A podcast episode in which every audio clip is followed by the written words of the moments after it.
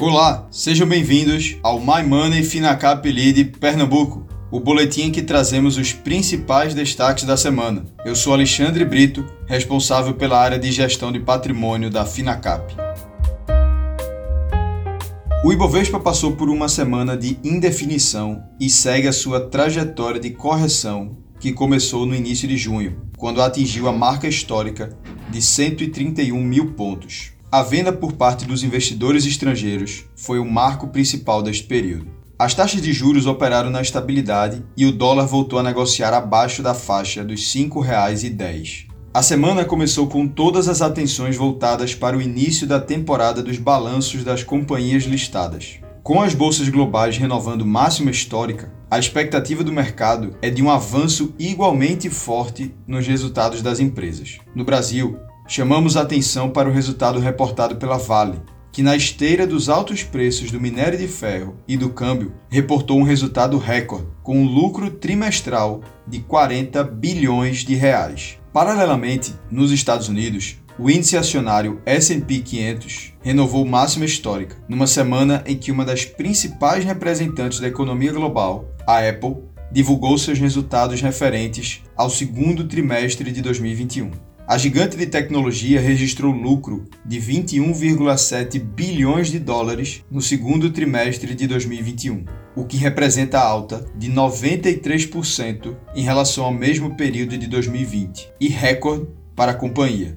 O consenso dos analistas apontava para 17 bilhões de dólares de lucro. Ainda no plano internacional, o Banco Central Americano Federal Reserve manteve em decisão unânime a taxa de juros no intervalo entre 0 e 0,25% ao ano. A decisão já era aguardada pelo mercado. Além das taxas de juros inalterada, o comitê manterá os estímulos monetários, que consistem na aquisição mensal de pelo menos 80 bilhões de dólares em treasures, que são títulos públicos dos Estados Unidos, mais 40 bilhões de dólares em títulos hipotecários, totalizando assim 120 bilhões de dólares de estímulos por mês, até que a economia opere em situação confortável com pleno emprego e estabilidade de preços. No cenário internacional, novos recortes foram feitos em torno da reforma tributária. O Ministério da Economia fechou acordo com o relator do projeto, deputado Celso Sabino, para deixar os dividendos distribuídos pelas empresas inscritas no Simples sem tributação, atingindo assim as microempresas e empresas de pequeno porte. O Bradesco BBI revisou algumas das principais estimativas macroeconômicas para o Brasil.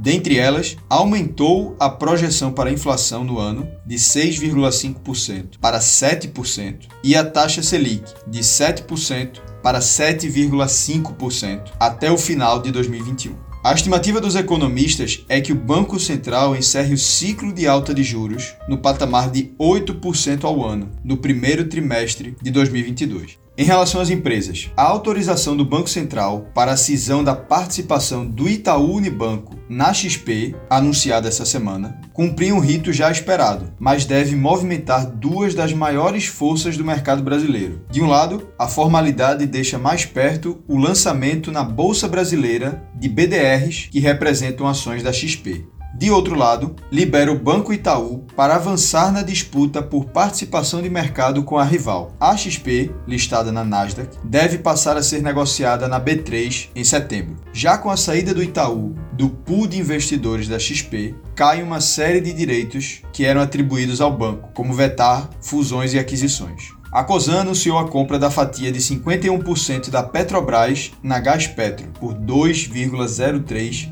bilhões de reais. A aquisição do ativo permitirá a expansão da sua atuação, hoje restrita à operação da Congás, para uma atuação de mais de 18 concessões estaduais. A configuração final do negócio ainda dependerá da análise do CAD. No segundo trimestre deste ano, a Telefônica reportou lucro líquido de 1,34 bilhão de reais, montante 21% superior ao obtido no mesmo período de 2020. Na comparação anual, a receita operacional líquida da empresa cresceu 3,2 2,2%, totalizando 10,6 bilhões de reais entre abril e junho deste ano. Um dos destaques no trimestre foi o aumento anual de 50% na receita gerada pelos serviços de fibra ótica, que atingiu 1,1 bilhão de reais entre abril e junho. A Telefônica fechou o primeiro semestre com 4,04 milhões de domicílios conectados por fibra em sua base. Em junho, esse total era de 2,86 milhões de domicílios.